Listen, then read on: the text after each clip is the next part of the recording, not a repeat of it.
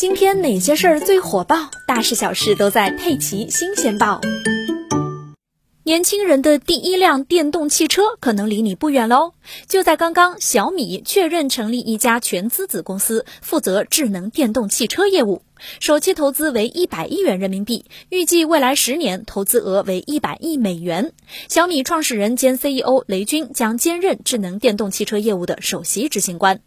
此前，关于小米造车的传闻啊，已经传得沸沸扬扬了。有消息称，小米正在持续招募车辆软件工程师，近期已经有不少人入职了。之前，雷军也在参加许知远的对话栏目时透露，小米近期有大项目，准备了一百亿美元。有趣的是，目前已经实现规模化量产的造车新势力中，蔚来和小鹏在早期都获得过雷军或者小米的投资。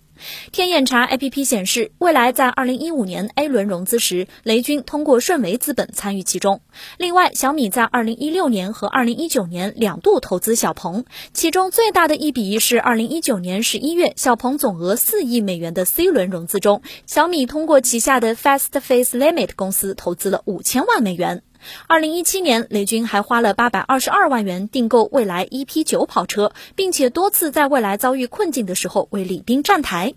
那么，等小米的第一辆电动汽车正式发售，你会买吗？